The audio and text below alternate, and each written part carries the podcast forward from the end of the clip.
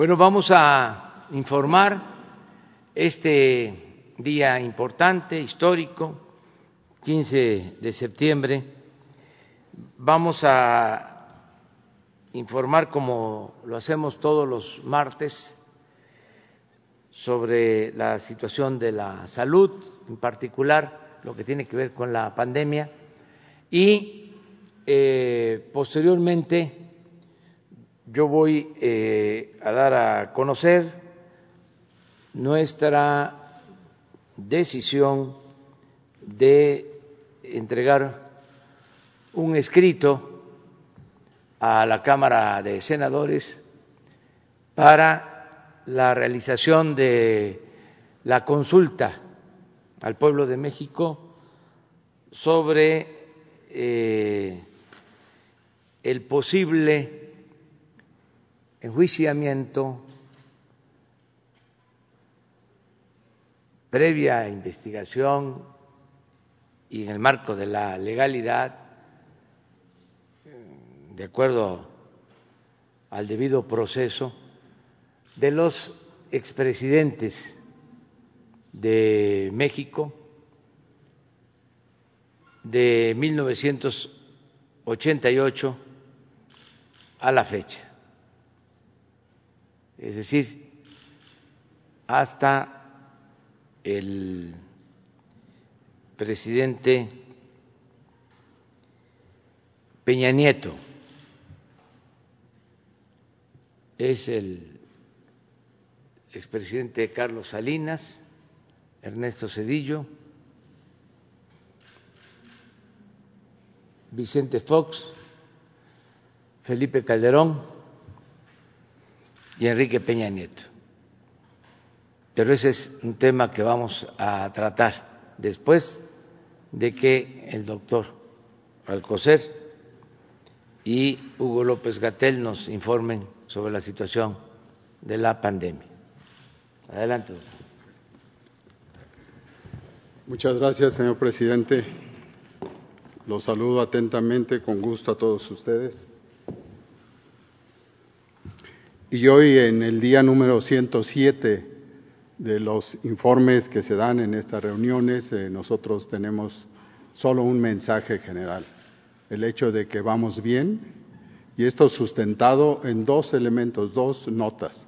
Uno, 25 estados del país se encuentran desde hace dos o hasta diez semanas con sus curvas epidemiológicas hacia abajo, en descenso y ningún estado está en un riesgo máximo, o sea, el color eh, con el que se inició hace meses, dejándolo eh, varios de los estados y que este, esto ya no existe, ningún estado está en, semáforo rojo.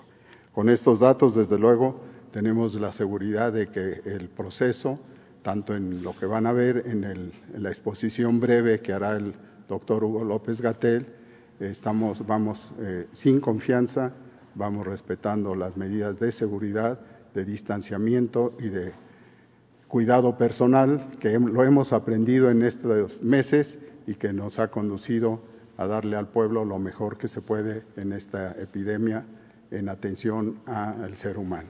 Entonces, Hugo, por favor.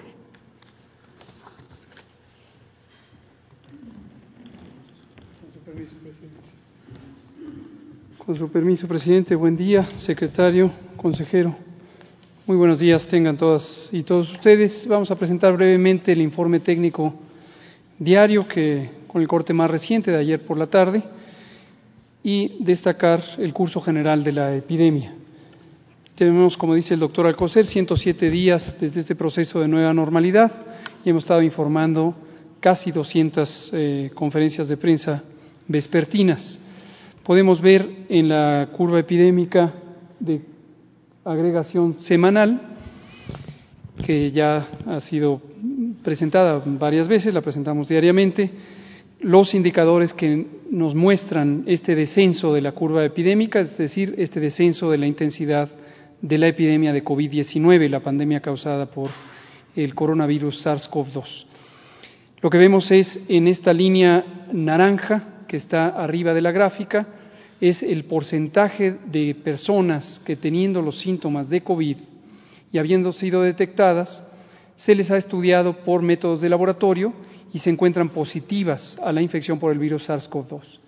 Llegamos a un punto máximo en la semana 27 del año eh, de 57% y desde entonces ha ido disminuyendo progresivamente de una manera sostenida y en este momento, abriendo la semana 36, que es la que están en los datos, vivimos en este momento en la semana 38, tenemos ya 38% de positividad. Este es uno de los indicadores universalmente aceptados de disminución de la intensidad epidémica. Vemos en la siguiente gráfica también los casos estimados y los casos confirmados, aquellas personas que han sido detectadas con el virus o aquellas personas que sabemos que 38% resultarán positivas, las sumamos y tenemos la eh, identificación en tiempo prácticamente real del tamaño de la epidemia. Y lo que vemos es que desde la semana 29 tenemos ya siete semanas consecutivas, siete semanas consecutivas en donde disminuye el número de casos de cada día y de cada semana, son menores a los del día previo de la semana previa. En este momento tenemos a la apertura de la semana 38, tenemos que hace dos semanas se reducía a una velocidad de menos 8%.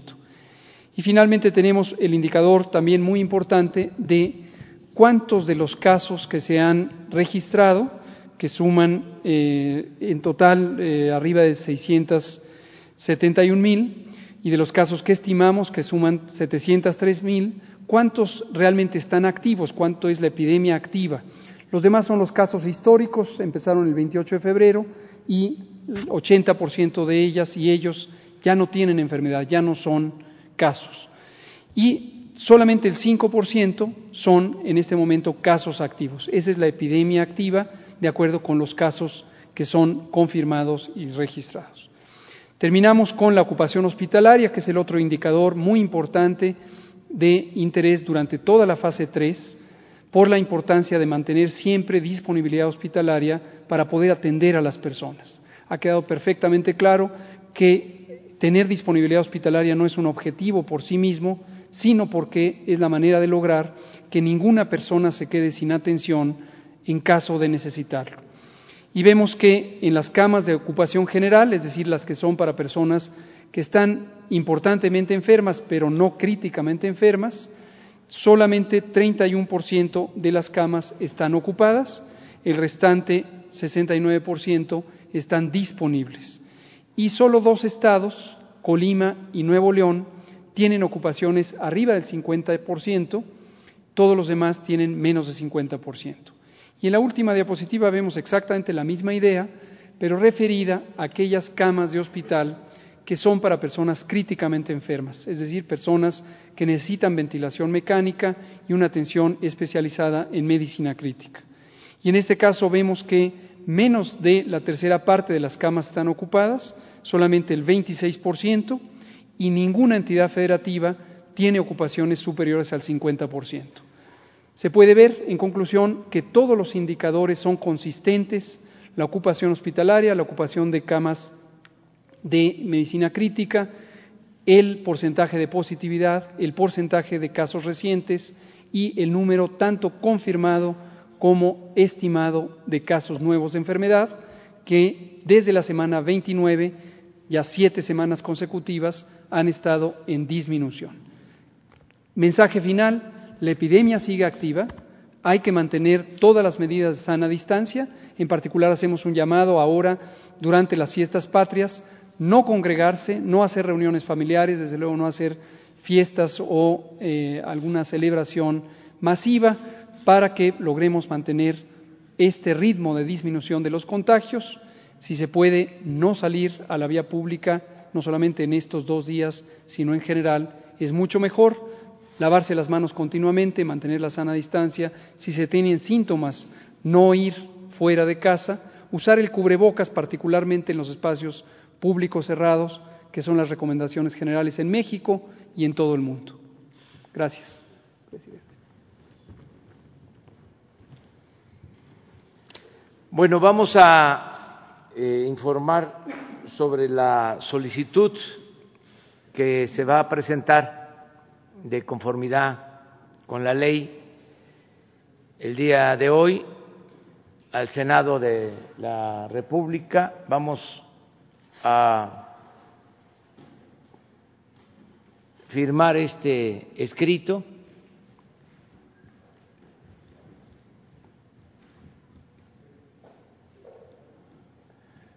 Lo vamos a, a entregar, por eso me acompaña el consejero jurídico Julio Scherrer Ibarra. Se va a entregar hoy a las 11 de la mañana al Senado. Vamos eh, a entregar este documento, me informa el consejero jurídico que ya estableció comunicación con los representantes del Senado, tanto con el presidente del Senado como con Ricardo Monreal, que es el coordinador de eh, los grupos eh, parlamentarios en el Senado y van a recibir este escrito. Quiero eh, comentarles que es muy satisfactorio el que un grupo de ciudadanos haya tomado también eh, la iniciativa de recoger las firmas para solicitar esta consulta. La información que tengo es de que sí van hoy a tener eh, las firmas que se requieren, que ya están ordenando las firmas y que ya van eh, eh, cerca de dos millones de firmas de ciudadanos. De todas formas, porque hoy vence el plazo, consideré eh, importante presentar también este escrito para tener más eh, seguridad sobre eh, la solicitud de la realización de una consulta a todos los ciudadanos. Voy a, antes de firmar el documento, lo voy a leer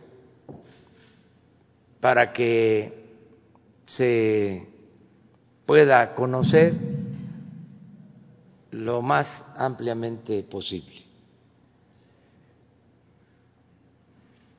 Lo van a poner en pantalla, pero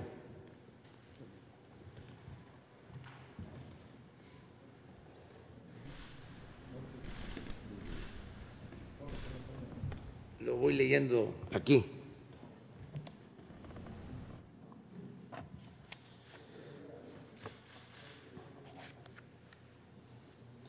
A las y los senadores del Honorable Congreso de la Unión presentes,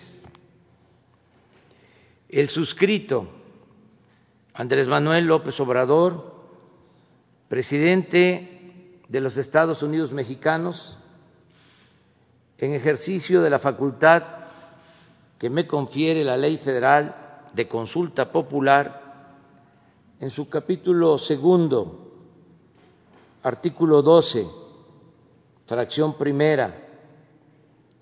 Presento formalmente a ustedes la siguiente petición de consulta popular para la jornada electoral que habrá de celebrarse el domingo 6 de junio de 2021 o en la fecha que establece la el recién reformado artículo 35 de la Constitución a fin de preguntar al pueblo de México sobre el asunto de trascendencia nacional que se describe y fundamenta en la siguiente exposición de motivos. Primero, entre el primero de diciembre de 1988 y el 30 de noviembre de 2018, México vivió un periodo caracterizado por la concentración desmesurada de la riqueza, quebrantos monumentales al erario, privatización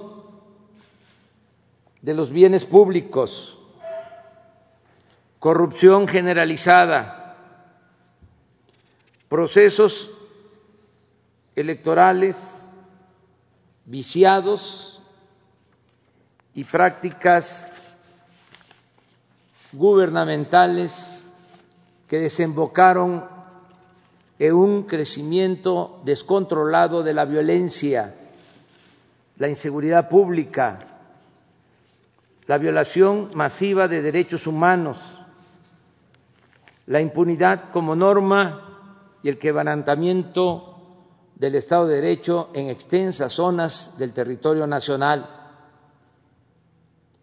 Esa etapa trágica de la vida del país se denomina periodo neoliberal o neoporfirista. Segundo, los males señalados en el párrafo anterior no ocurrieron de manera fortuita, sino que fueron consecuencia de la aplicación durante cinco sexenios de un modelo político y económico elitista, antidemocrático, antinacional y antipopular. Las más altas esferas del poder público y específicamente quienes ejercieron la titularidad del Poder Ejecutivo dieron fe en innumerables ocasiones, tanto de palabra como en los hechos, de su adhesión a las políticas privatizadoras, su determinación de privilegiar a los grandes poderes económicos y de su empecinamiento en estrategias de seguridad violentas, inhumanas y contraproducentes. En suma, los desastres humanos, sociales y nacionales sufridos por el país durante esos 30 años fueron resultado de una suma de actos voluntarios y racionales por parte de quienes lo gobernaron en ese lapso. Tercero, el neoliberalismo gobernante se tradujo en la pérdida de centenares de miles de vidas en decenas de miles de desapariciones, en la conculcación de derechos políticos y sociales, en el crecimiento de la pobreza, la desigualdad, la marginación, la informalidad y la descomposición social, en el deterioro sostenido de los sistemas públicos de salud y educación, en la desprotección de millones de jóvenes y adultos mayores, en el acoso depredador en contra de las comunidades indígenas, en un pronunciado deterioro de las instituciones, en la pérdida de soberanía y en la devastación de las industrias petrolera y eléctrica, entre otras consecuencias graves.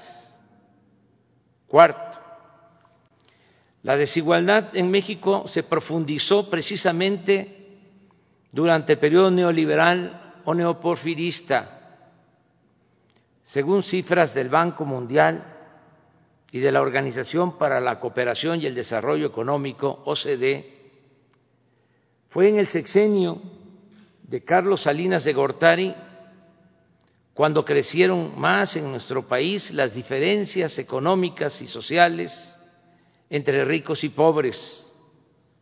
Y no es casual que al mismo tiempo se entregó a particulares nacionales o extranjeros una cantidad sin precedentes de bienes públicos. Un dato, en julio de 1988, cuando Salinas fue impuesto mediante un fraude electoral en la lista de la revista Forbes, en la cual figuran las personas más ricas del mundo, solo aparecía una familia mexicana, la de los Garza Sada, con dos mil millones de dólares. Pero al finalizar aquel sexenio, ya estaban incorporados a ese listado otros 24 mexicanos que poseían en conjunto más de 44 mil millones de dólares. Casi todos ellos habían sido beneficiados con empresas, minas y bancos que antes eran propiedad de los mexicanos.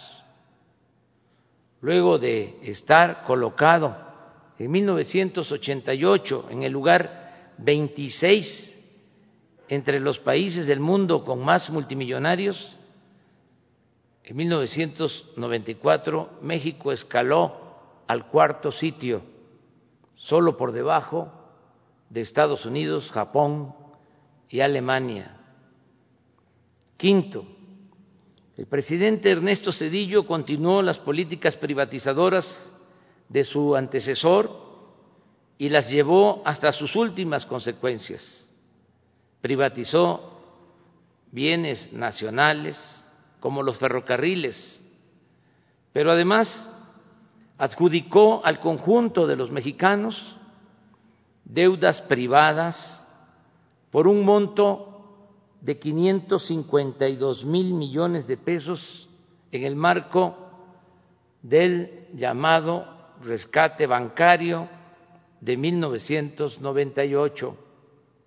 A la fecha, aunque el país ha pagado a los bancos 700 mil millones de pesos por bonos del FOAPROA, esa deuda pública asciende a cerca de dos billones y no terminará de saldarse sino hasta el año 2070.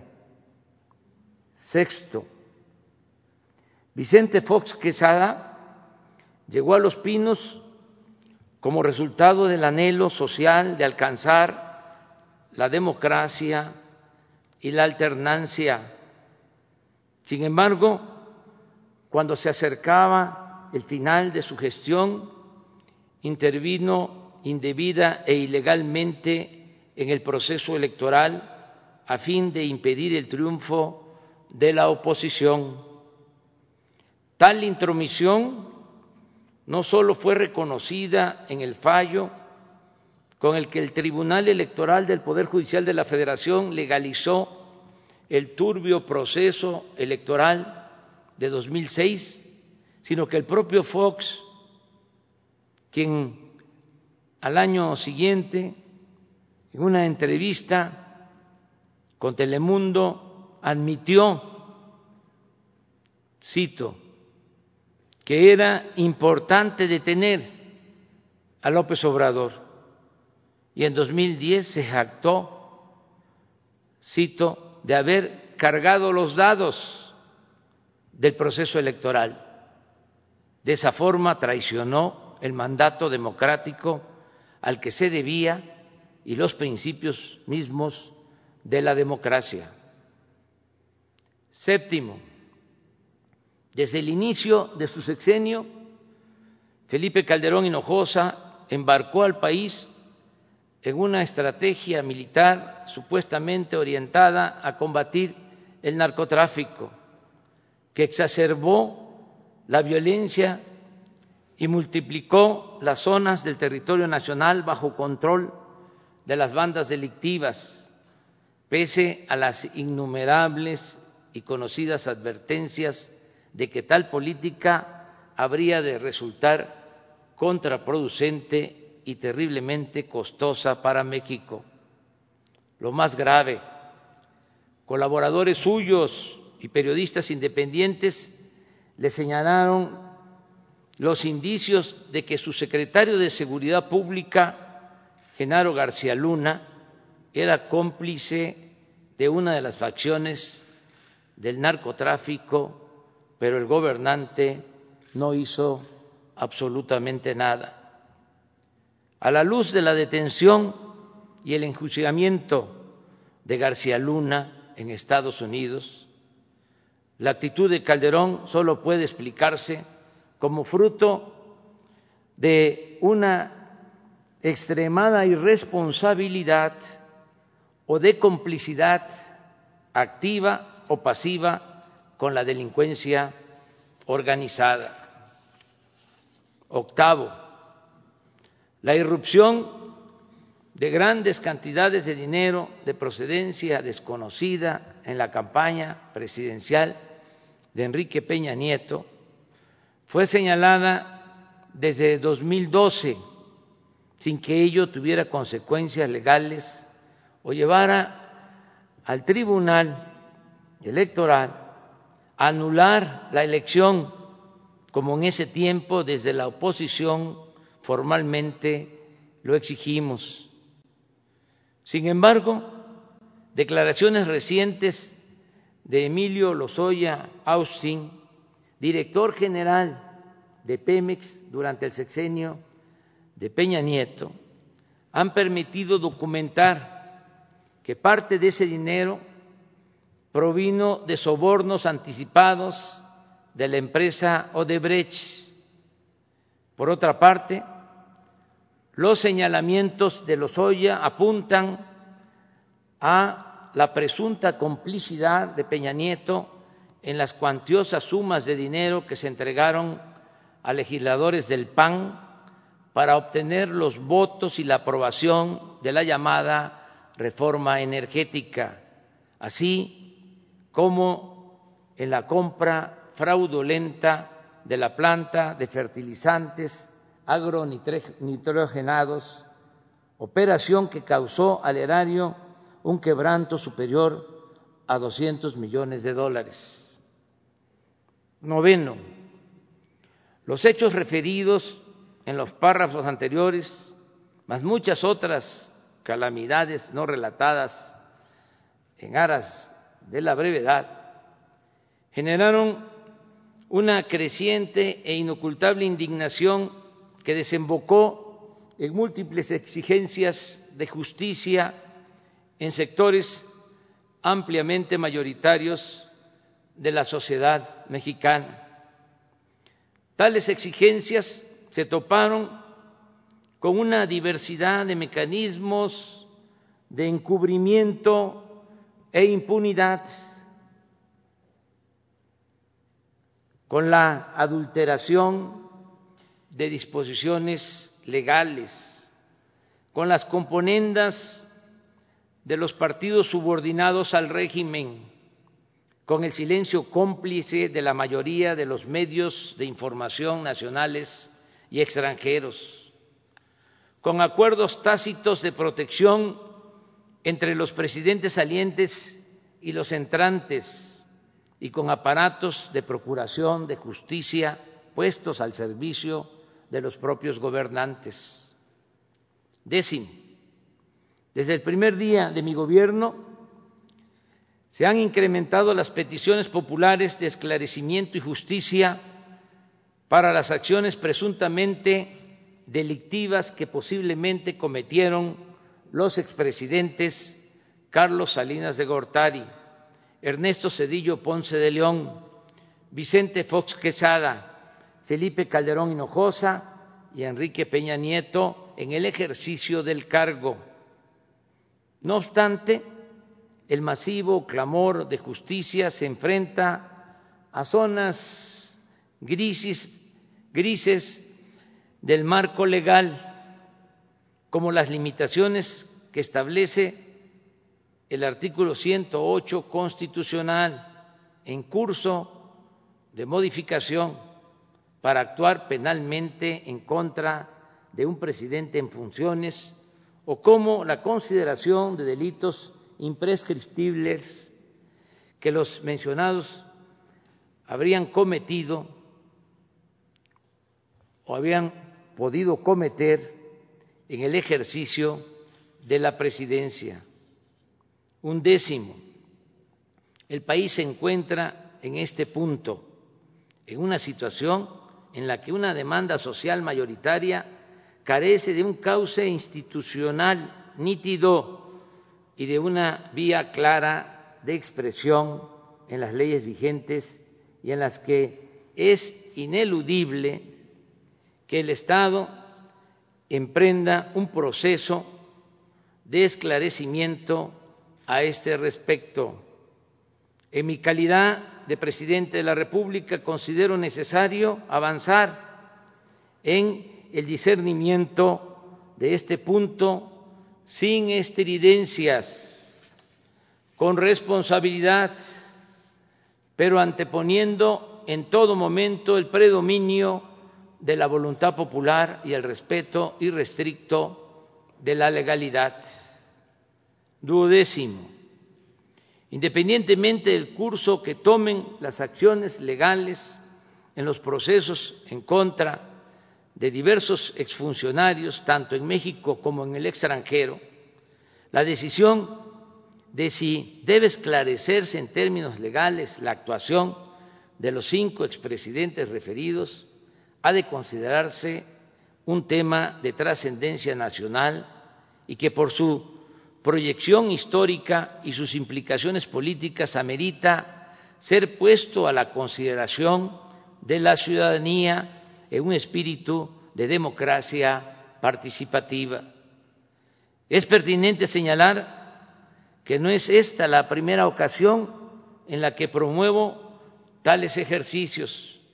Se han realizado con respecto a la construcción del aeropuerto en Texcoco, la planta eléctrica de Huesca, Morelos, la cervecera de Mexicali y el tren Maya.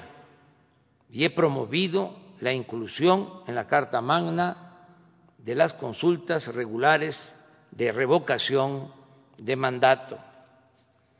Décimo tercero, en mi toma de posesión, consciente de la relevancia y las implicaciones de juzgar penalmente a quienes ejercieron la presidencia, propuse la realización de una consulta popular como un paso necesario para resolver sobre este delicado asunto. Si el pueblo da su aprobación, las instituciones responsables de desahogar las potenciales acusaciones tendrán un enorme respaldo para realizar esa tarea con absoluta libertad. Si rechaza la propuesta del pueblo de México, nadie podrá acusar a esas instituciones de encubrir o solapar conductas ilegales. En lo personal, reafirmo la postura que he sostenido siempre sobre este tema, en el sentido de que en el terreno de la justicia se puede castigar los errores del pasado, pero lo fundamental es evitar los delitos del porvenir. He dicho y reitero que yo votaría por no someter a los expresidentes a proceso. Sin embargo, de realizarse la consulta, respetaré el fallo popular, sea cual sea, porque en la democracia el pueblo decide y por convicción me he propuesto mandar obedeciendo. En otras palabras, nunca traicionaré la confianza del pueblo y no seré cómplice de la impunidad, ni voy a ser tapadera de acciones turbias del pasado, pero tampoco pretendo impulsar represalias contra nadie, porque como lo he afirmado en numerosas ocasiones, no es mi fuerte la venganza. Décimo cuarto, el ejercicio de la consulta popular sobre la viabilidad de iniciar procesos legales en contra de los expresidentes es en sí mismo un precedente necesario para prevenir la repetición de conductas indebidas en el ejercicio del poder y un deslinde con respecto a la impunidad y encubrimiento que caracterizó a los gobiernos neoliberales, una forma de despejar la ambigüedad legal que ha imperado sobre las responsabilidades de la figura presidencial y una reafirmación del principio de soberanía popular contenido en el artículo 39 de nuestra Constitución política.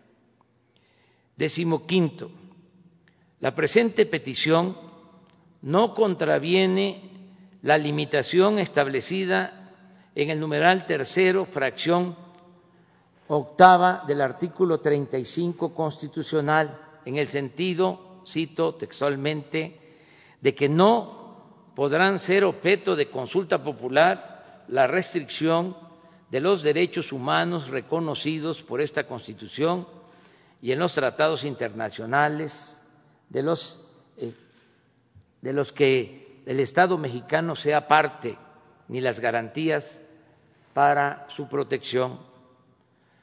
No es así por cuanto la consulta solicitada tiene el propósito central de llevar a un cauce legal claro un asunto de interés general y trascendencia nacional y posibilitar en su caso, juicios apegados a derecho y respetuosos del debido proceso.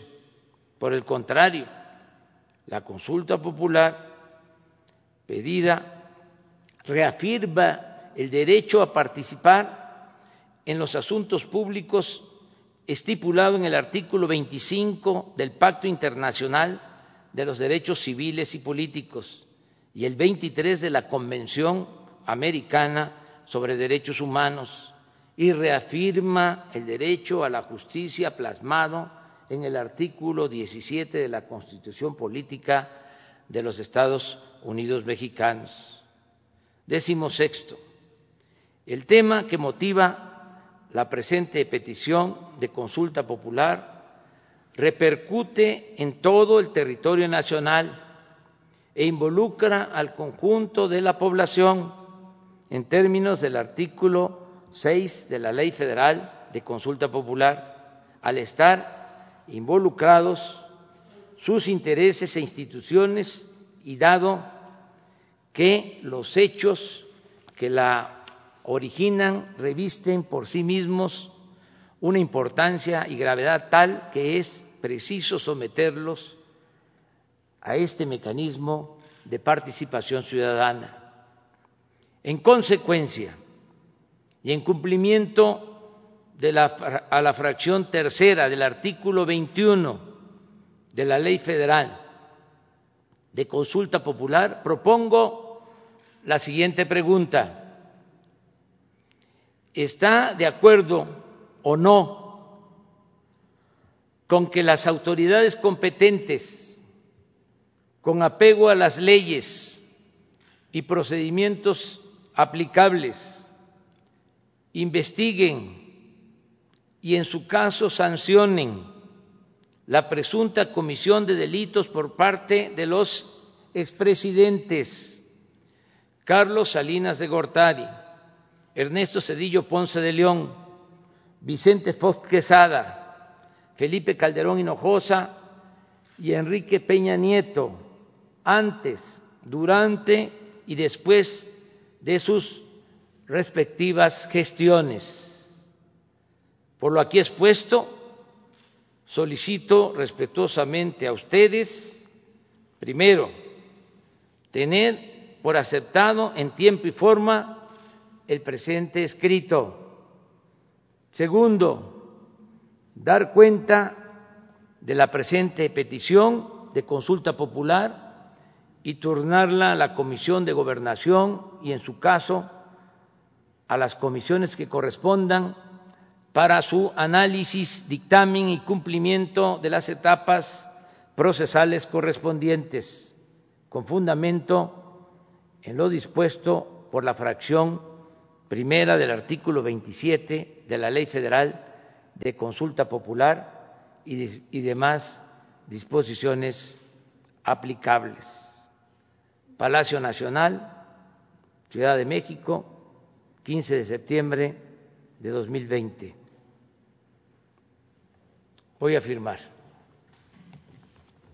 El documento lo entrega hoy el consejero jurídico, como ya dije, al Senado.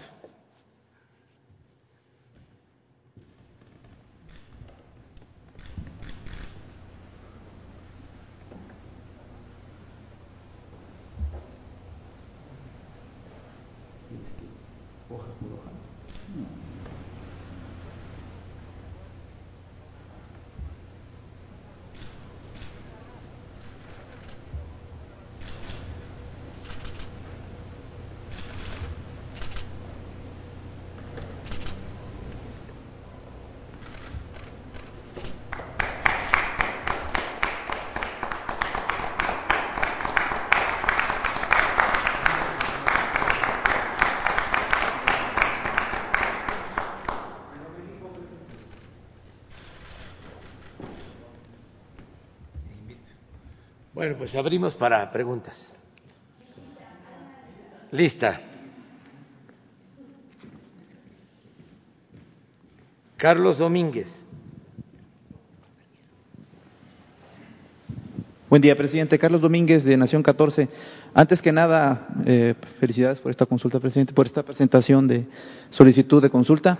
Este, el 14 de febrero de este año, presidente, Traje aquí una petición de unos indígenas mexicanos, jugadores de un deporte 100% mexicano. Gracias a una gestión de usted eh, se llevó a cabo eh, lo que pedían. Ellos publicaron una invitación este, para usted y la doctora Claudia Sheinbaum en agradecimiento a estas gestiones que se hicieron de que vayan a la inauguración de su pasajuego de pelota 100% mexicano aquí en el aeropuerto, cerca del aeropuerto de la Ciudad de México.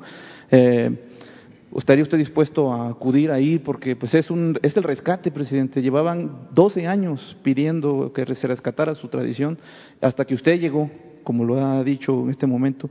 Eh, hubo un cambio de verdad, los fueron escuchados estos indígenas y se rescató el deporte. Eh, preguntarle, ¿iría o mandaría a alguien este, a, la inauguración del rescate de este deporte, sí o no? Y ahorita, si me permite, otra. Bueno, pues vamos a ponernos de acuerdo con Claudia siempre y nos eh, comunicamos con ustedes, contigo, para ver si en una gira por la ciudad. Claro. la inauguración de este espacio va a ser el 6 de noviembre, para que lo contemple si es que están sus posibilidades. Claro, presidente. Y en otro contexto, como ya sabe, la semana pasada, precisamente el miércoles 9, asesinaron en Veracruz al periodista eh, Julio Valdivia, cruelmente asesinado, presidente. Eh, en este tema, pues los asesinatos contra periodistas no se detienen, no se han detenido ni siquiera con la llegada de la cuarta transformación. Eh, por un lado, el discurso de los gobiernos de todas las entidades federativas y del gobierno federal, pues son la protección de los derechos individuales de los ciudadanos y la libertad de expresión, pero por el otro, la impunidad permea en todos los casos de periodistas y activistas asesinados, tanto en este gobierno como en el pasado. Cuando no es el poder eh, cuando no es un juez del Poder eh, Judicial, es una fiscalía la que falla, presidente. A veces las dos, tal como ocurrió en el caso de que me compete de mi padre, Carlos Domínguez, eh, asesinado en Nuevo Laredo el 13 de enero del 2018 y cuyo asesinato ha sido altamente politizado tanto a nivel nacional como estatal por tratarse de un político de Morena, el presunto asesino, presidente. Este, cabe resaltar que este personaje hoy tiene dos órdenes de aprehensión en Tamaulipas y una ficha roja de Interpol, se encuentra en calidad de prófugo. Hace 16 meses vine aquí a pedirle su ayuda, pero por el contrario, cinco meses después, en septiembre del año pasado, Eh, un juez de Nuevo Laredo decidió liberar a todos los imputados. Hoy están libres y el caso está estancado en la total impunidad. ¿Quién falló? No lo sé.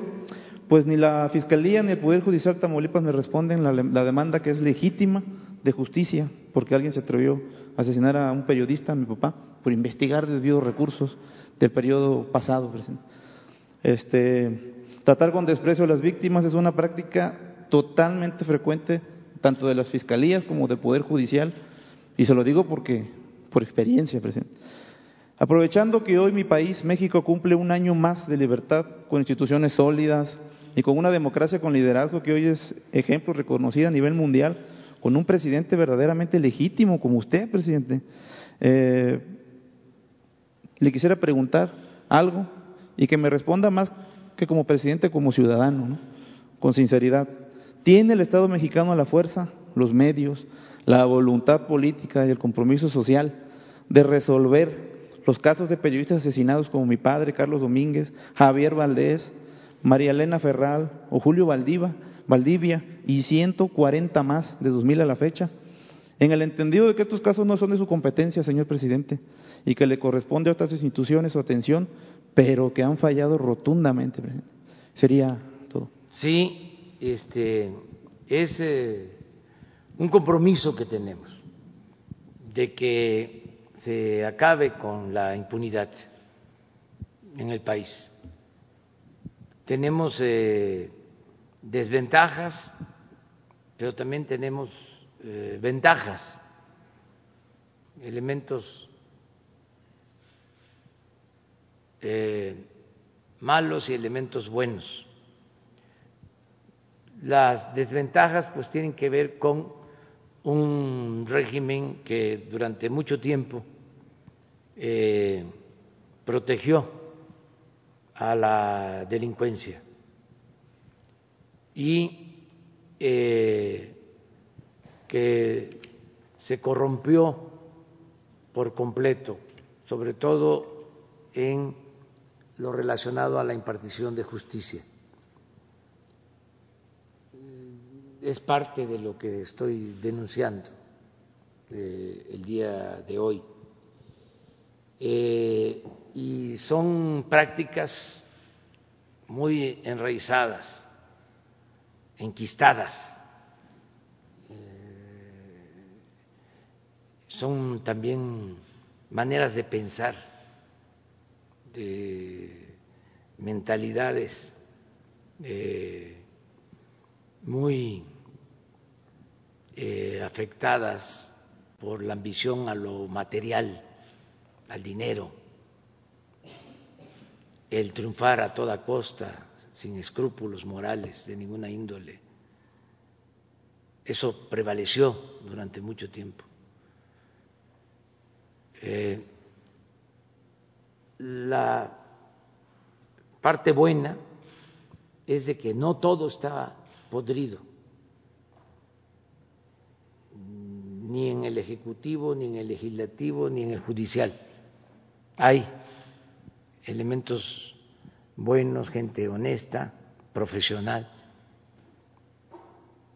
No llegaron, pues, a eh, descomponerlo todo, a podrirlo todo, afortunadamente. Y con esos eh, elementos buenos y con la voluntad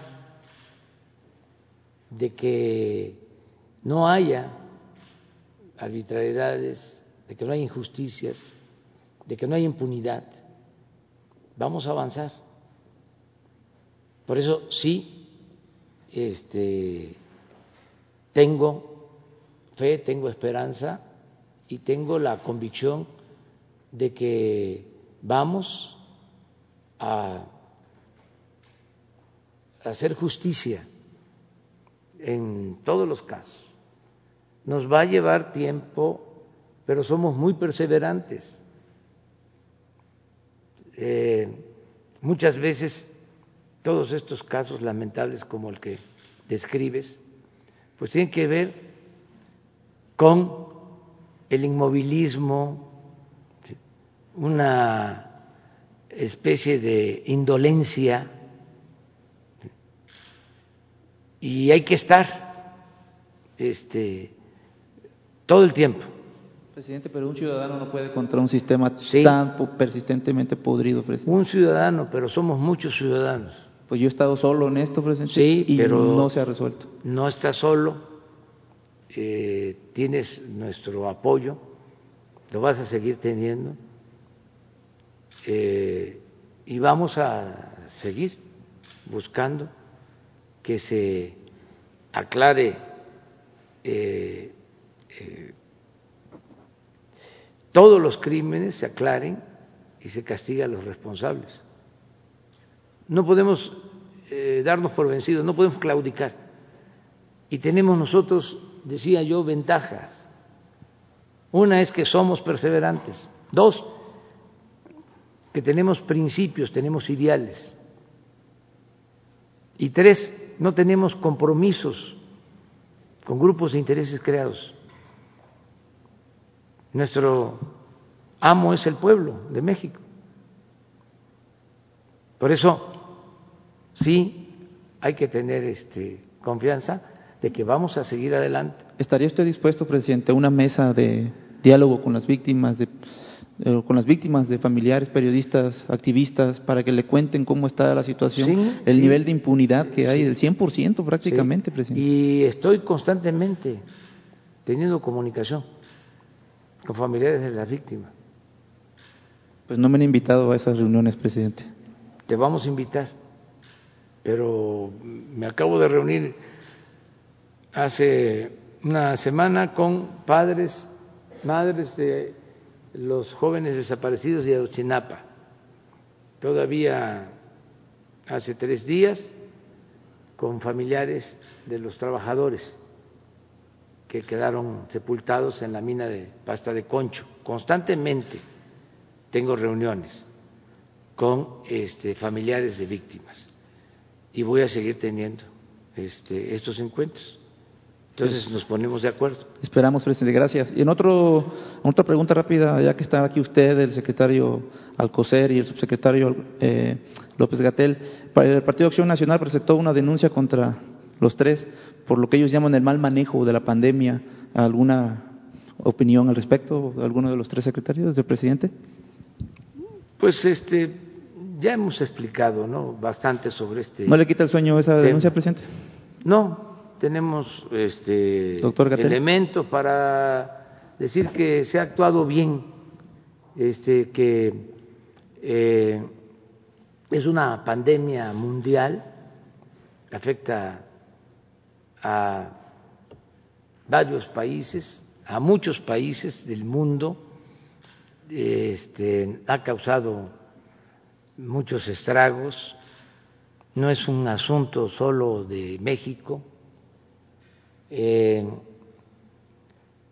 y hemos eh, actuado mm, correctamente, de manera profesional, responsable, empezando porque desde el inicio le dejamos la conducción de el combate a esta pandemia a los especialistas a los expertos médicos, científicos.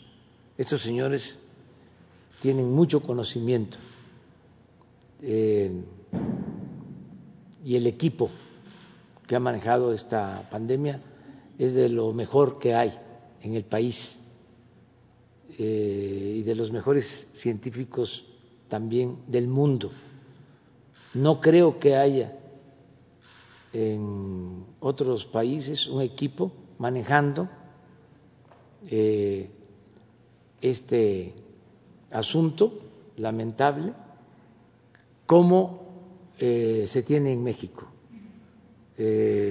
Hemos contado con el apoyo de profesionales, no lo manejan políticos. Este, no eh, se maneja con ocurrencias, se maneja profesionalmente. Y nos hemos unido todos, eh, todo el sector salud lo que es el INSABI, el seguro, el ISTE, ha resultado de mucho apoyo la participación de la Secretaría de la Defensa, de la Secretaría de Marina.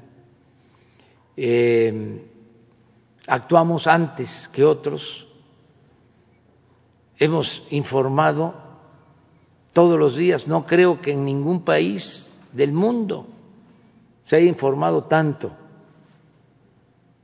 se haya orientado tanto, se haya concientizado tanto como en México. Eh, encontramos un sistema de salud muy debilitado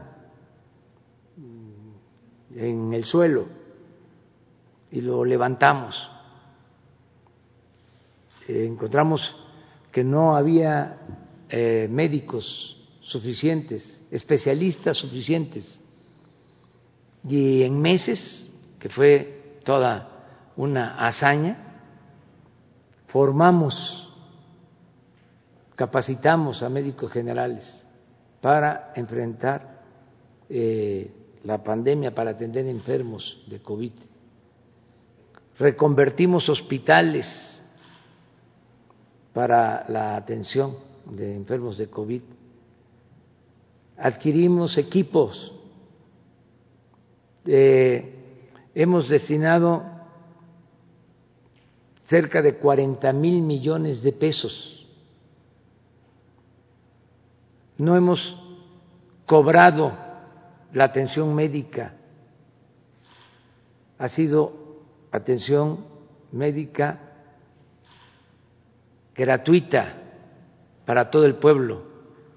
Nadie se ha quedado sin una cama, nadie se ha quedado sin atención.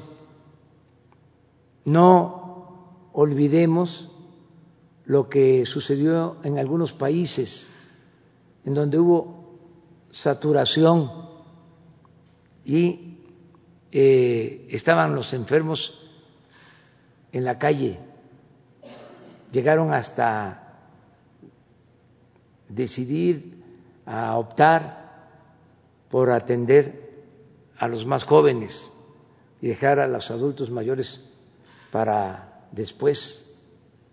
Esto pasó hasta en Nueva York esto no sucedió, afortunadamente, en nuestro país. ¿Por qué hemos salido adelante? Porque contamos con el apoyo del pueblo de México, que sin autoritarismos nos ha hecho caso en el momento más difícil que necesitábamos aplanar la curva para no saturar los hospitales, porque todavía no teníamos los ventiladores ni teníamos los especialistas, la gente se guardó. Y eso nos ayudó a que nunca se saliera de control la pandemia. Los resultados, siempre digo que son malas las comparaciones pero hemos tenido menos fallecidos en términos de población que en el Perú, que en Chile, que en Ecuador, que en Brasil. que en Estados Unidos y menos fallecidos que en otros países de Europa. Y afortunadamente, como aquí se ha dicho, ya está bajando, poco, pero ya va a la baja esta pandemia tan terrible.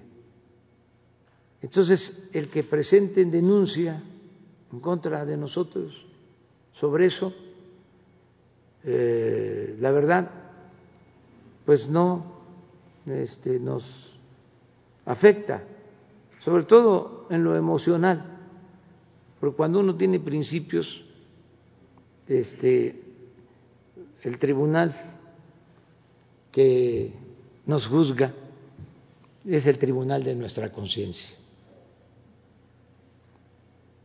Ese es el que más debe de preocuparnos. En este caso, pues hemos hecho todo lo que ha estado eh, eh, en nuestra posibilidad de ayudar para salvar vidas. Aquí también tengo que reconocer lo que han hecho los médicos, las enfermeras, eh, a pesar de la fatiga, que siguen ayudando. Un signo de eh, solidaridad de los trabajadores de la salud es que a pesar de el ambiente de ataques por parte de los que se sentían dueños de México y de sus medios de información, a pesar de este, que nos atacan mucho, eh, no hay protestas de enfermeras, de médicos, están en su trabajo,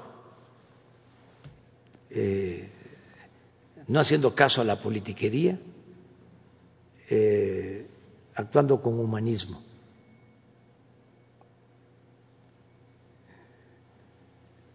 Y se los agradecemos mucho. Mañana vamos a entregar los premios a todos los trabajadores de salud, eh, precisamente por su destacada eh, participación.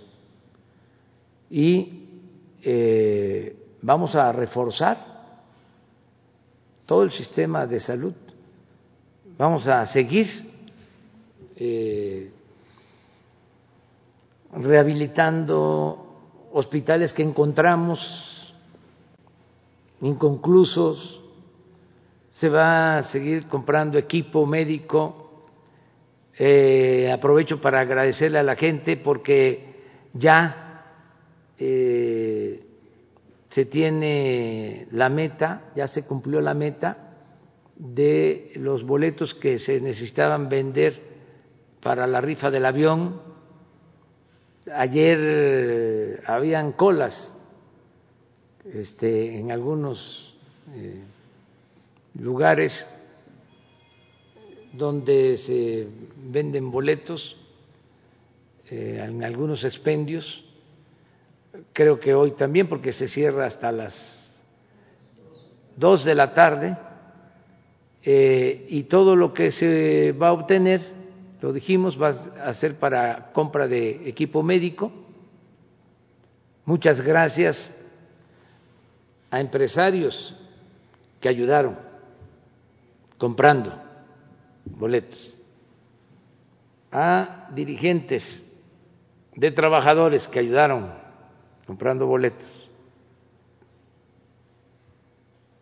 Muchas eh, gracias al pueblo que compró sus boletos. Este, y de esta manera vamos a disponer pues eh, de más de dos mil millones de pesos para la compra de equipo y eh, nos queda el avión que se va a vender también en más de dos mil millones y ese dinero se va a aplicar también para la compra de equipos médicos. O sea, el avión nos va a dejar más de cuatro mil millones de pesos y todo ese dinero va a ser para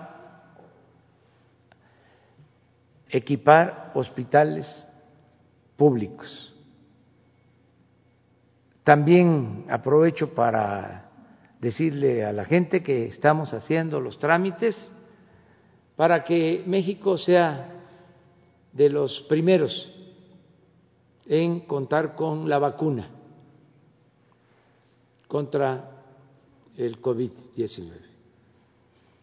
No podemos dar más información porque este es un asunto que amerita discreción, cierto sigil, pero estamos eh, haciendo ya acuerdos con ese propósito y lo más eh, importante, que ya contamos con el dinero para que una vez que se tenga la vacuna, se garantice ese derecho a que eh, sean vacunados los mexicanos y que sea gratuita la aplicación de la vacuna.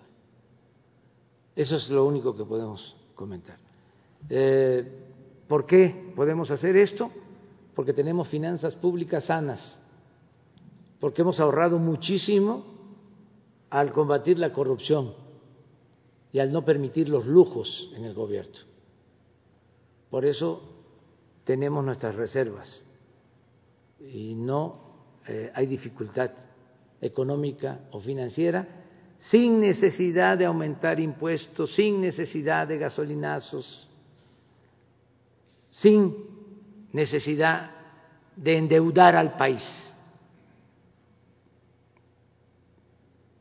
Entonces, esa es la respuesta. Eh, ofrezco aquí disculpa a los médicos que no los dejé este, hablar, pero tenía ganas de plantearlo porque eh, estas denuncias tienen que ver más con la politiquería.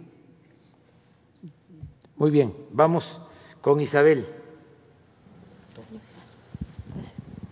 Gracias, buenos días, presidente. Gracias. Eh, buenos días a todos. Eh, ¿Qué le parece esta iniciativa ahora que usted envía esta solicitud al Senado para consultar a los ciudadanos para enjuiciar a los expresidentes? Esta propuesta que hizo Pablo Gómez, vicecoordinador de Morena en la Cámara de Diputados, para emitir una ley de amnistía a expresidentes, ¿no?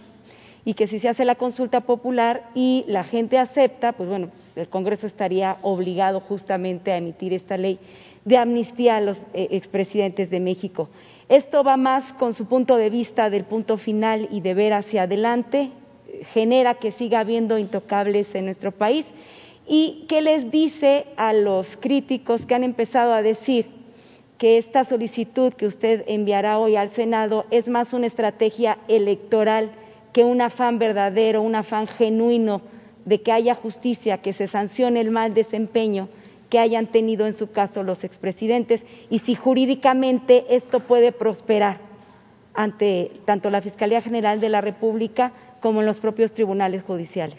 Bueno, primero que este el iniciar el proceso como lo sostengo va a ayudar a que se aclare si se puede o no legalmente eh, juzgar a los expresidentes, porque eh, hay mucha eh, incertidumbre sobre este tema. Entonces, va a ayudar a que las autoridades competentes resuelvan este, sobre el procedimiento.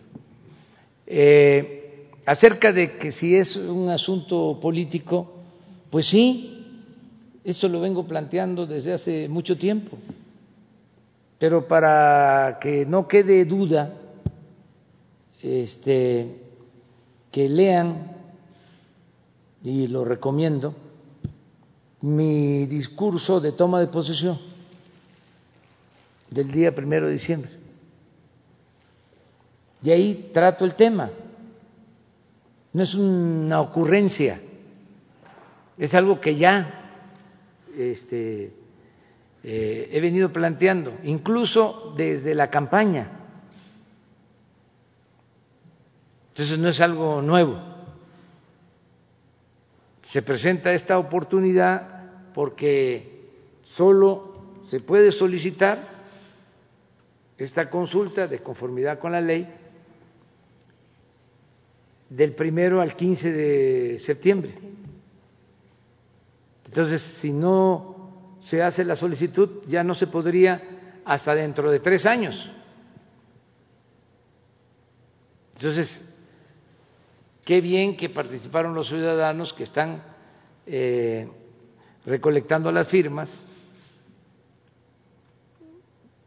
y que al parecer ya eh, están cumpliendo, pero para asegurar de que se pueda llevar a cabo la consulta,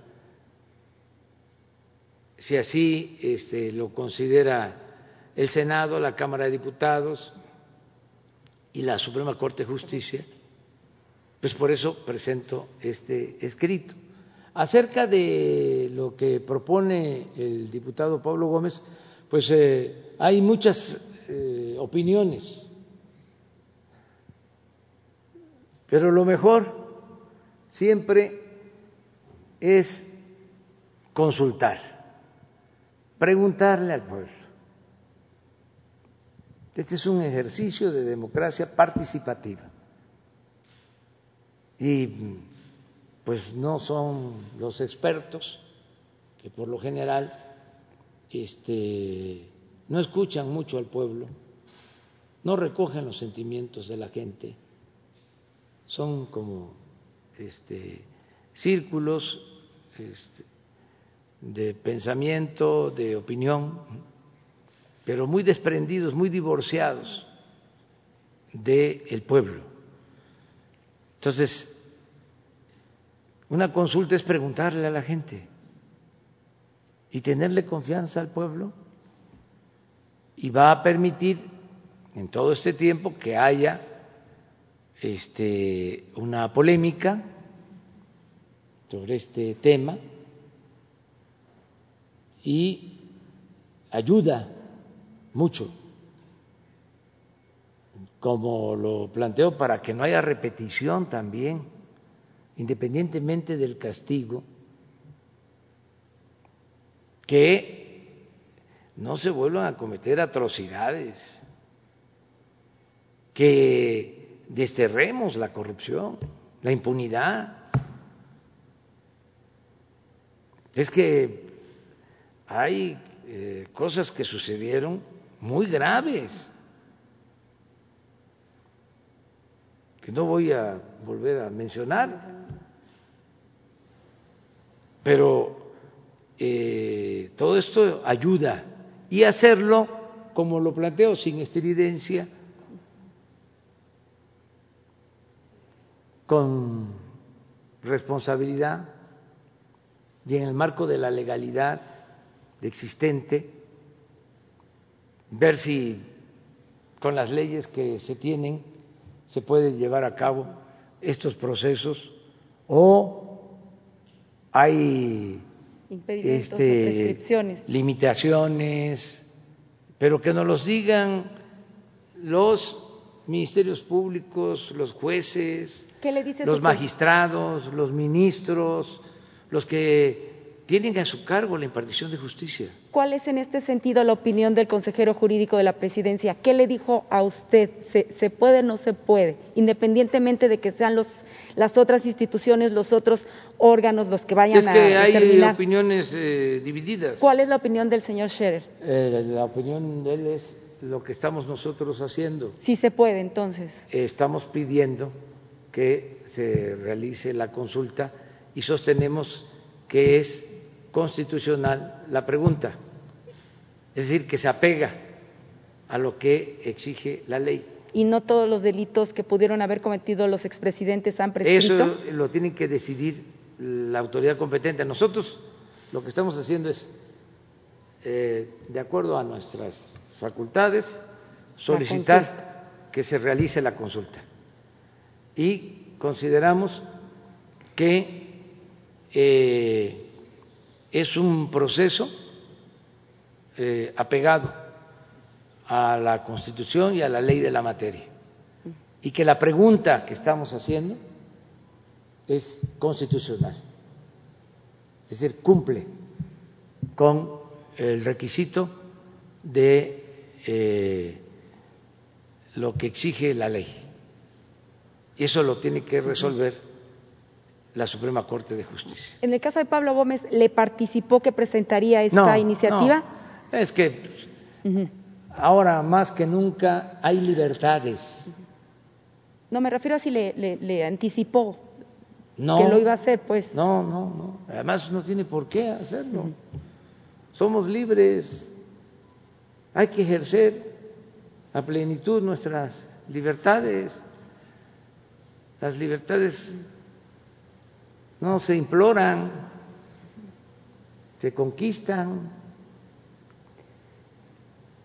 Este, todos tenemos que participar.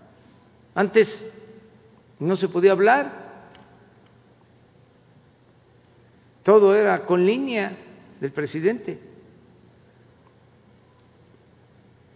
Eh, cuál es la línea. Este, pero nosotros que venimos de la oposición, en el caso de Pablo Gómez, nunca ha consultado conmigo nada. Además es un valor entendido de que somos libres. Ya parece que Pablo Gómez me va a estar consultando. Este, de lo que va a decir o que me va a estar consultando el licenciado Porfirio Muñoz Ledo o el ingeniero Cárdenas. No, nosotros estamos acostumbrados este, a decir lo que sentimos y a defender nuestros principios, nuestra manera de ver las cosas. Pero así todos. Entonces, ¿quién decide al final? Pues el ciudadano. Es la aplicación de el artículo 39 de la Constitución. Soberanía popular. El pueblo tiene en todo momento el derecho de cambiar la forma de su gobierno. El pueblo es soberano el pueblo manda. La democracia es el poder del pueblo. Demos pueblo, kratos poder. Poder del pueblo, eso es la democracia. Entonces, antes, bueno, y a duras penas, con fraudes, se podía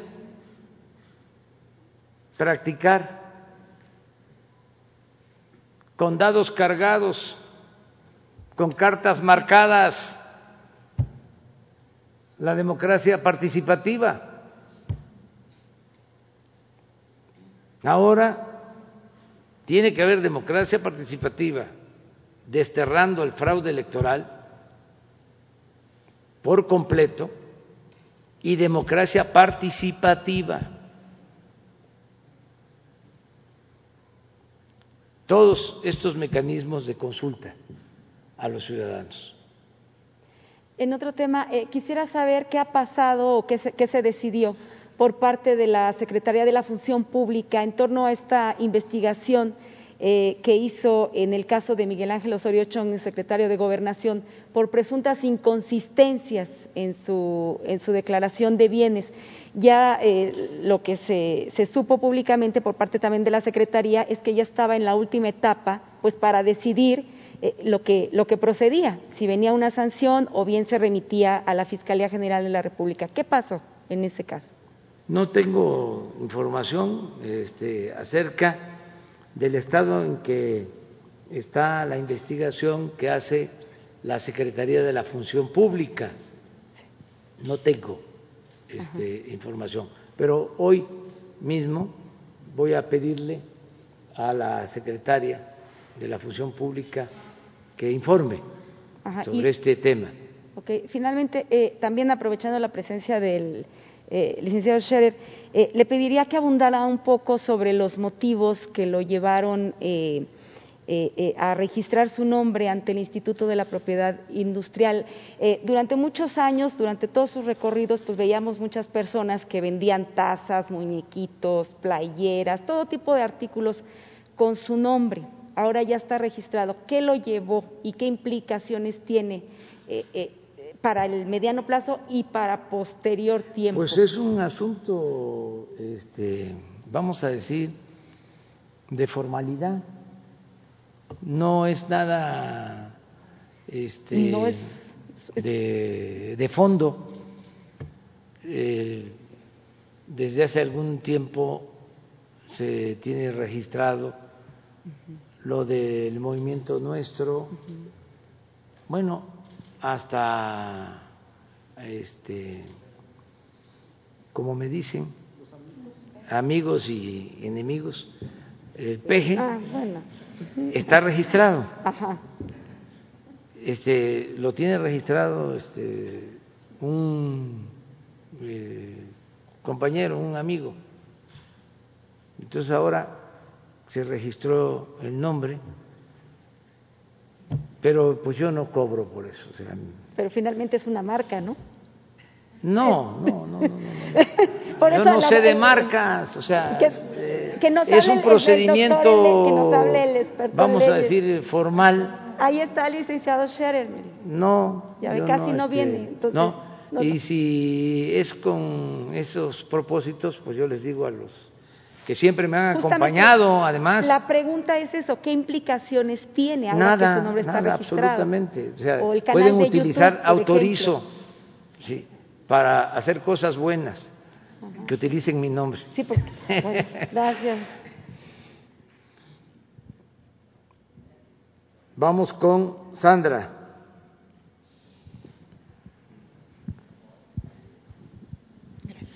Gracias, señor presidente. Sandra Aguilera, del Grupo Larsa Comunicaciones. Presidente, le quiero hablar acerca de Tila Chiapas, eh, que, bueno, nos han hablado varias personas, varios eh, pobladores que se encuentran ahí, que se sienten secuestrados, porque los ejidatarios autónomos ligados al EZLN los secuestraron, pusieron unas puertas para entrar, les cobran el acceso, les cobran la, salida, les cobran por poner feria, les cobran por pasar, les cobran por todo esto.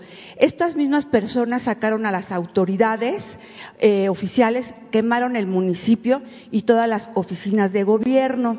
Ellos le están solicitando, señor presidente, que envíen a la Guardia Nacional, ya que tuvieron un enfrentamiento y hubo muertos y el gobierno estatal no ha hecho nada y solicitan su, su apoyo, sobre todo con la Guardia Nacional. Gracias, presidente.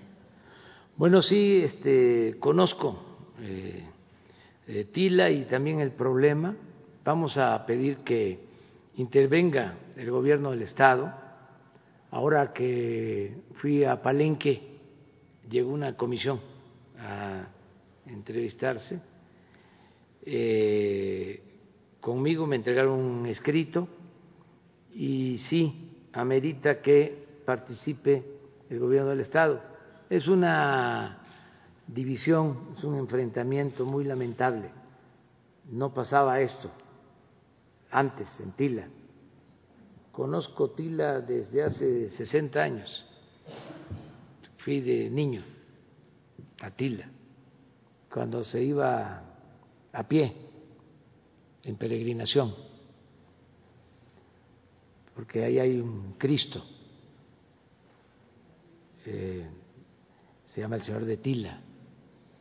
Entonces, desde mi pueblo, desde Tepetitán, salían peregrinaciones dos, tres días de camino para llegar a Tila. Eh, es un santuario importante. Eh, luego, como sucede en Chiapas y en todo el país, este, fue avanzando también eh,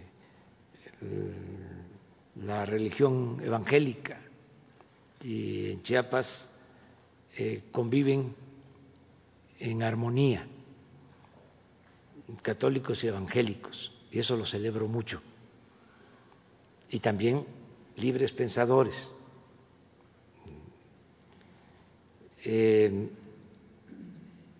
¿Qué ha pasado? Pues se han enfrentado, eh, son dos grupos del mismo municipio, eh, y han habido enfrentamientos, lamentablemente. Eh, esto se dejó crecer desde el gobierno anterior, pero hay que atenderlo. Y parece, ahora que me entrevistaron, de que están en un plan de buscar la reconciliación. Y yo celebro eso. Porque antes este, estaba eh, muy tensa la situación. Eh, ahí ni siquiera nos permitieron este, ir en campaña. O sea, no a mí, sino a los a todos. candidatos, sí. Eh, incluso creo que el, ayuntamiento lo trasladaron a Petalcingo, que pertenece a Tila, Chiapas. Entonces, vamos a pedirle al gobernador. Sobre todo, presidente, que este enfrentamiento fue antier Antier donde hubo varios lesionados y hubo hasta muertos con machetes este, estuvieron atacándose. Esto fue el día de el día de antier hace un día. Entonces ahorita la situación está muy tensa, de hecho no me han dejado de escribir para para ver sobre todo que entrara la Guardia Nacional o algo para que ya no sigan pasando pues estas cosas. Le vamos a pedir este, al gobernador que lo vea. Muchas gracias. Estoy seguro que van a atenderlo y decirle a la gente de Tila, a todos, de un grupo y del otro que busquen este, el diálogo y que busquen un acuerdo, que, este, que eh, son el mismo pueblo. Si ahí hubiesen eh, casicazgos como los que hay en otras partes, pues uno diría pues eh, es el pueblo luchando contra eh, un cacique. Pero le aseguro que el hombre más rico de Tila eh, no tiene, el más rico, ni cinco millones de pesos. No hay, es pueblo. Eh, son rivalidades que se han ido eh, produciendo, originando mm, por cuestiones que no voy a tratar aquí, pero que no son, la verdad, este motivo para que haya enfrentamientos entre hermanos del mismo pueblo. No es de buenos y malos, no es de caciques y pueblo, no, es la misma gente, tanto los que están en el poblado como los que están afuera. Entonces, no debe de haber eh, este enfrentamiento y vamos a buscar la forma de. Gracias, presidente. Vamos con eh, Lisbeth. Gracias, presidente. Lisbeth Álvarez, de Diario Basta, Hoy Tabasco y Grupo Cantón, de Grupo Cantón. Presidente, usted había dicho que no quería meterse a investigar expresidentes porque no había tiempo que perder para privilegiar el proyecto del acuerdo de transformación. ¿Cree que esta consulta a expresidentes podría afectar la consideración de la 4T? ¿Espera una investida de expresidentes? Por otro lado, ¿propondría la creación de una fiscalía especial para juzgar a los expresidentes? Sí, mire, yo quiero aclarar porque este, sería bueno. No podrías poner mi eh, discurso de toma de posición, el del día primero de diciembre. No, eh, eh, el texto Porque ahí está muy claro lo que me estás este, preguntando. Yo eh, dije de que había que poner punto final, pero al mismo tiempo planteé que me iba yo a eh, someter a lo que la gente decidiera y que íbamos en todos los casos a preguntar al pueblo. Entonces, lo dije desde la toma de posición acerca de si se puede crear una fiscalía especial o este, una comisión eh, especial o para eh, ver el asunto de los expresidentes, pues eso lo tienen que resolver eh, la fiscalía, ellos tienen que hacer esas propuestas. Ya hay denuncias en todos los casos. El caso, por ejemplo, de eh, García Luna, este, pues está revisando en Estados Unidos, es de dominio público. Eh, hay denuncias sobre eso. ¿Lo, ¿Lo tienen? Sí. Eh, más, más adelante, casi al final.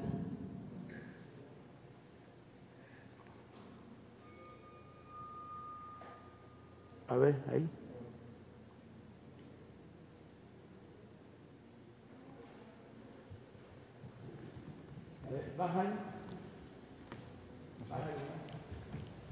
Ahí.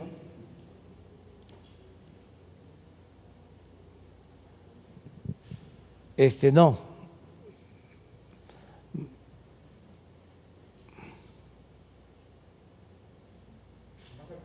Sí. A, a ver ahí.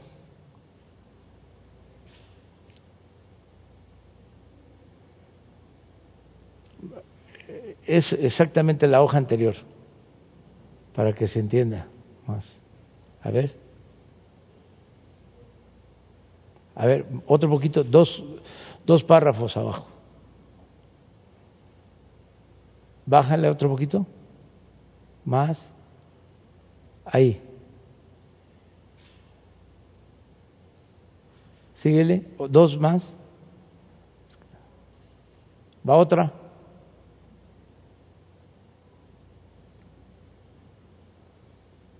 Otra.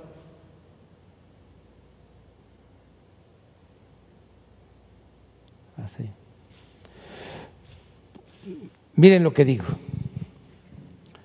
Después de que hago un relato de eh, todas las eh, atrocidades cometidas en el periodo neoliberal, hablo, en el periodo neoliberal la corrupción se convirtió en la principal función del poder político. Por eso, si me piden que exprese en una frase el plan del nuevo gobierno, respondo acabar con la corrupción y con la impunidad. Pero al contrario de lo que pudiera suponerse, esta nueva etapa la vamos a iniciar sin perseguir a nadie, porque no apostamos al circo ni a la simulación. Queremos regenerar de verdad la vida pública de México, además, siendo honestos, como lo somos, si abrimos expedientes, dejaríamos de limitarnos a buscar chivos expiatorios, como se ha hecho siempre, y tendríamos que empezar con los de mero arriba, tanto del sector público como del sector privado. No habría juzgados ni cárceles suficientes y lo más delicado, lo más serio, meteríamos al país en una dinámica de fractura, conflicto y confrontación y ello nos llevaría a consumir tiempo, energía y recursos que necesitamos para emprender la regeneración verdadera y radical de la vida pública de México, la construcción de una nueva patria, la reactivación económica y la pacificación del país. Estamos ante un asunto político de Estado y como tal debemos enfrentarlo. Mi postura al respecto la definí con toda claridad desde la campaña. Dije que no es mi fuerte la venganza y que si bien no olvido, sí soy partidario del perdón y de la indulgencia. Además, y esto es muy importante, creo precisamente que en el terreno de la justicia se puede castigar los errores del pasado, pero lo fundamental es evitar los delitos del porvenir. En consecuencia, propongo al pueblo de México que pongamos un punto final a esta horrible historia y mejor empecemos de nuevo. En otras palabras, que no haya persecución a los funcionarios del pasado y que las autoridades encargadas desahoguen en absoluta libertad los asuntos pendientes. Que las autoridades encargadas desahoguen en absoluta libertad los asuntos pendientes, por cierto, esto es una improvisación. Hoy se constituye una comisión de la verdad para castigar los abusos de autoridad, para atender el caso de jóvenes desaparecidos de Ostinapa. Que se castigue a los que resulten responsables, pero que la presidencia se abstenga de solicitar investigaciones en contra de los que han ocupado cargos públicos o se hayan dedicado a hacer negocios al amparo del poder durante el periodo neoliberal. Desde mi punto de vista, en las actuales circunstancias es más severa y eficaz la condena al régimen neoliberal, dejar en claro su manifiesto fracaso y su evidente, corrupción y hacer todo lo que podamos para abolir el régimen neoliberal y someter a, y someter a procesos, procesos judiciales o a juicios sumarios a sus personeros. Aquí es, el texto es hacer todo lo que podamos por abolir el régimen y someter a procesos judiciales o a juicios sumarios a sus personeros, quienes al fin y al cabo, ya que eso es lo menos importante, no dejan de ser menores ante la esperanza de todo un pueblo y la fortaleza de una nación como la nuestra pero aquí está.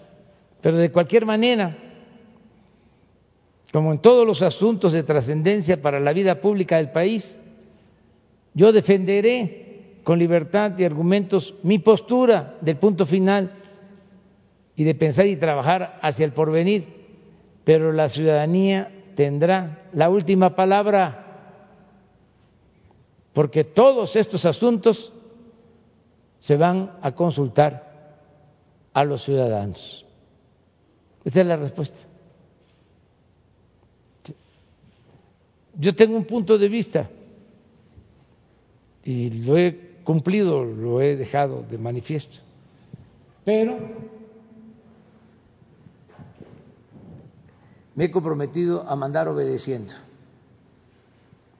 y considero que esto de manera ordenada no nos va a afectar, al contrario, nos va a fortalecer para que se aclaren estos procedimientos. ¿Espera una embestida de expresidentes? No, no, no, porque este,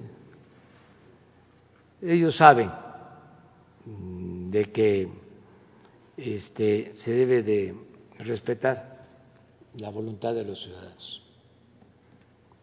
Muy bien. Gracias. Pablo Velázquez. Buenos días, presidente. Eh, secretario, subsecretario y consejero. Eh, hoy dos, le quiero plantear dos propuestas, pero antes le quiero comentar Eh, un caso que le platiqué, los paisanos se siguen quejando del mal servicio de los funcionarios que no funcionan en los consulados y embajadas.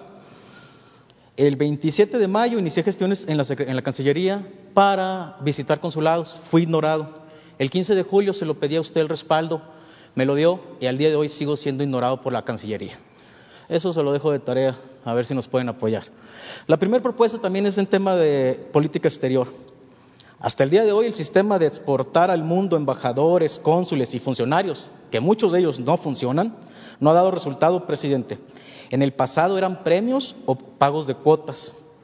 Algunos de ellos por primera vez salen del país y es muy fácil salir con un pasaporte diplomático, tener quien te reciba en el aeropuerto, tener casa y un cheque seguro. Tal vez por eso no han servido los funcionarios. Presidente, le propongo algo muy sencillo. Si ya están los mexicanos en el extranjero, ¿Por qué no hacer a nuestros paisanos, embajadores, cónsules y funcionarios? Son ellos los que conocen a los demás y saben las necesidades de cada uno. Más que un quién es quién en los consulados, son ellos los que le tomarían el pulso de la migración. Y entiendo que en algunos casos existiría algún problema por el protocolo de nombrarlos ante el Senado. Pero voy a aprovechar que está aquí nuestro consejero jurídico, el licenciado Julio Scherer, y estoy seguro que él encontrará una solución al problema. Presidente, si queremos resultados diferentes en nuestras oficinas en el extranjero, pongamos a despachar en ellas a una nueva casta de mexicanos. No sé si. Muy bien. Pues vamos a seguir este, insistiendo. Vamos a pedirle a Marcelo Ebrat que te atienda para que le expongas Segundo puntos de vista. El mensaje de hoy que enviará al mundo hablará de una imagen, pero es muy diferente seguramente la realidad. Los grandes retos de México no solo son la pandemia, eh, la economía, la seguridad, el avión, los expresidentes, existe uno mayor y de mayor urgencia. La sociedad está dividida, al menos en dos grandes grupos, los pro 4T y los contra 4T. Entre otros grupos también, tales más chicos, pero no de menor importancia. Los mexicanos parecemos los Montesco y los Capuleto. Ya no importa si somos familia, amigos, socios o vecinos. La diferencia política nos está convirtiendo en enemigos. Si bien es cierto que algunos líderes de los grupos contra la 4T son incendiarios, usted, presidente, es también líder de un gran grupo, el Pro 4T. Usted tiene la obligación de educar a sus fans y e invitarlos a la tolerancia y el respeto. Su gente Pro 4T, presidente, también es muy brava. El mayor reto que tenemos la sociedad mexicana es entender que ni la derecha, ni el centro, ni la izquierda son la solución. En todos existen buenos mexicanos y desgraciadamente también hay muchos malos, en el PAN, en el PRI y en Morena. La solución será el que aprenda a convivir con sus diferentes.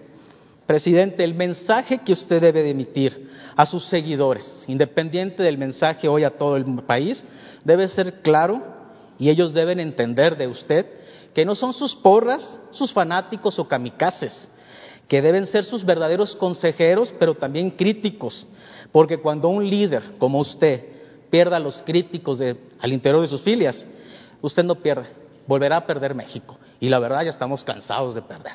Presidente, ¿qué les dice a toda esa gente que está usted con usted, pero que también está en contra de los demás mexicanos? Bueno, que estamos viviendo un momento estelar. Eso que para ti este, es motivo de preocupación. Para mí es este, motivo de mucha satisfacción, porque no hay inmovilismo, hay debate, hay eh, pluralidad se garantiza el derecho a disentir, se garantizan las libertades.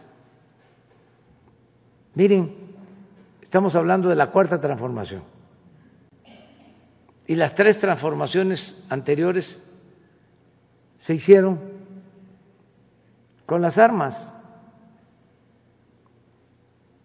Y hubo muchísima violencia para entender lo que es polarización porque se exagera en eso. Una sociedad democrática pues hay polémica, hay confrontación política. Nada más escuchen los discursos de campaña en Estados Unidos, en cualquier país. Nosotros estamos llevando a cabo una transformación profunda sin violencia. Por eso hablo de que es un momento estelar.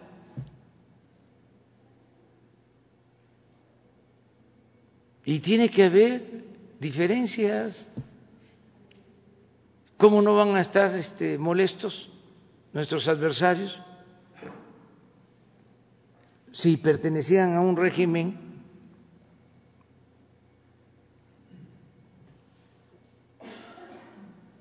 para mí de privilegios, un régimen antipopular, pues es normal que existan estas diferencias. Afortunadamente no ha pasado a mayores porque la gente es muy responsable. Puede ser que haya en las élites de la llamada clase política, pues de la sociedad política, este, llamados a eh, la violencia. Pero la gente en México no quiere eso, quiere la paz,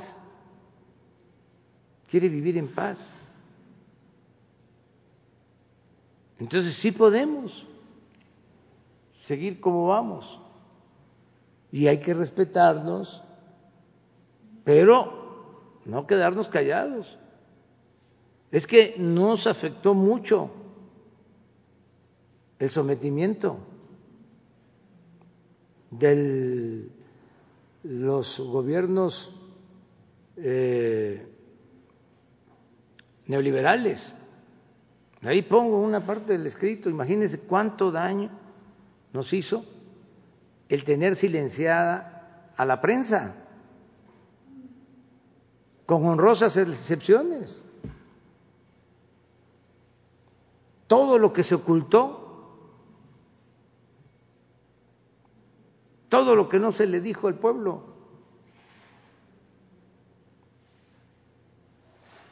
Todo esto que eh, se está dando a conocer, por ejemplo, lo del dinero para la campaña del expresidente Peña Nieto, pues lo denunciamos,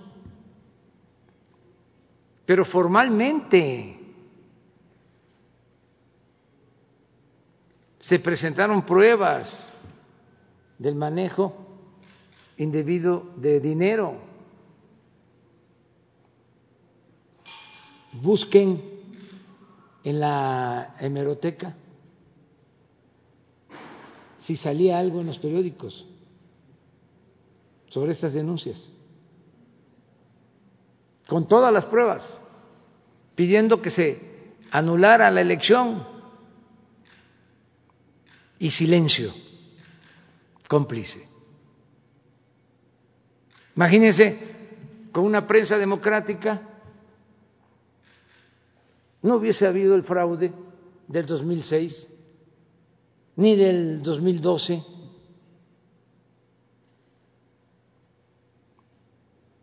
¿Qué hicieron en el 2006 con el fraude? Pues este, encubrir.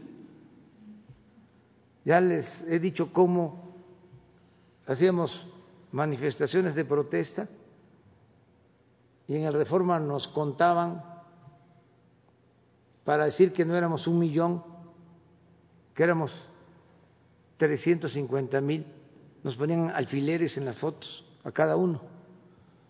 Y con notario público contaban. La guerra sucia.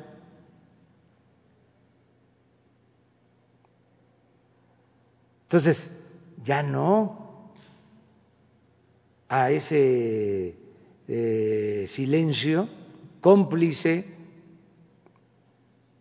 no al ejercicio de las libertades, no le hace que insulten, me insultan, pero yo prefiero la libertad al silencio, porque yo me voy a ir.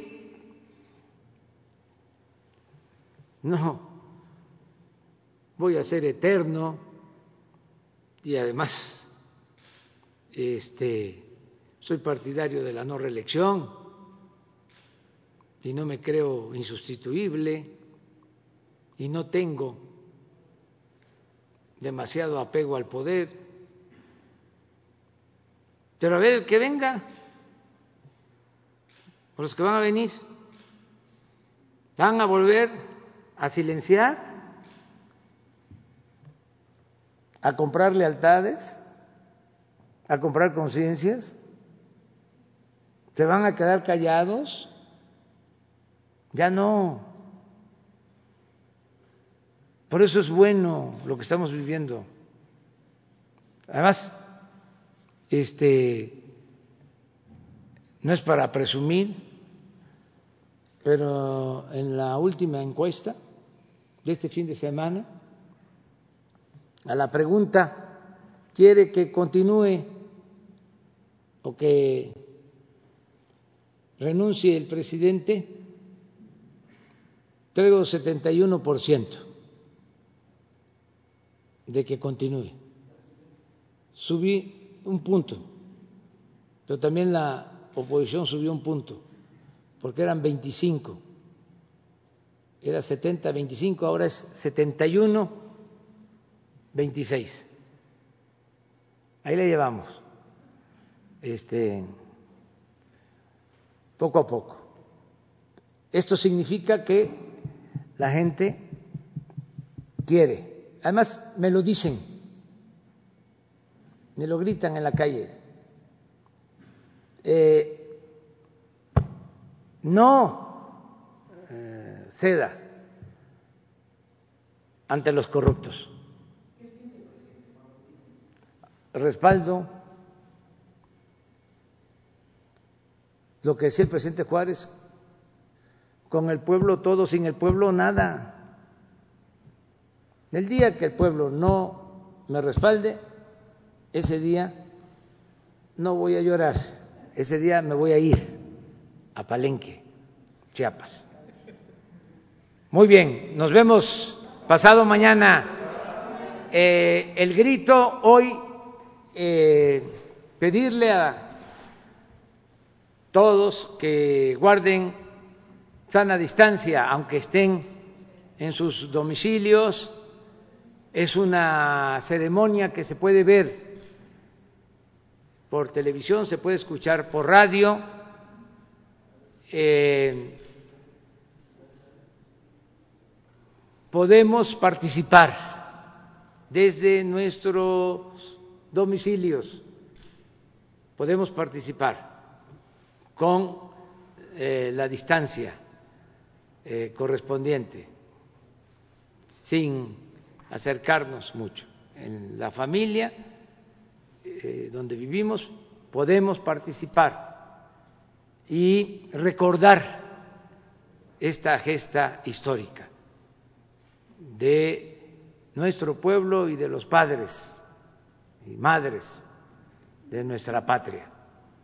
Entonces, invito para que este, participen todos, todos los mexicanos, a las once de la noche. Va a, a ver la ceremonia, eh, igual que el año pasado, veinte 20 vivas, nada más que hay unos nuevos. Este, 20 vivas em, que este, invito a todos a este, gritar. este, invito a todos a que eh, festejemos nuestra independencia nacional y se va a transmitir eh, por estos señores que son eh, profesionales, se va a transmitir y también este, en los medios, la televisión, la radio, el Internet, las benditas redes sociales. Entonces va a poder ver y también eh, va a haber música y eh, fuegos eh, pirotécnicos. Este va a ser una noche este, interesante. Estamos padeciendo por la pandemia, este, vamos a recordar eso también, recordar a los fallecidos, a sus familiares, abrazarlos, este, tenerlos siempre en nuestro corazón, pero al mismo tiempo levantar el ánimo porque es mucha la fortaleza de México, la grandeza de nuestro pueblo. Entonces, eh, por eso se va a encender una antorcha en el zócalo, la antorcha de la esperanza, porque la esperanza es una fuerza muy poderosa. Y vamos a salir adelante. No, solo para la noche. Y mañana es eh, pues un desfile también muy peculiar. Porque no van a ser muchos elementos, es una representación, solo tiene que ver con el zócalo eh, ni siquiera voy a estar, no vamos a estar en el balcón para el desfile, sino en un templete que se va a poner enfrente de eh, la puerta principal. Eh, vamos a llevar a cabo la ceremonia y la entrega de los premios a los héroes eh, que están ayudando a salvar vidas. Entonces, ese es el motivo de la ceremonia de mañana. Sí va a haber este, representantes de todas las fuerzas, este, tanto de la Marina como de la Secretaría de la Defensa y la Guardia Nacional, pero eh, son representaciones. Y los aviones, eso sí, el espectáculo de los eh, aviones. Entonces, están todas y todos invitados. Nos vemos.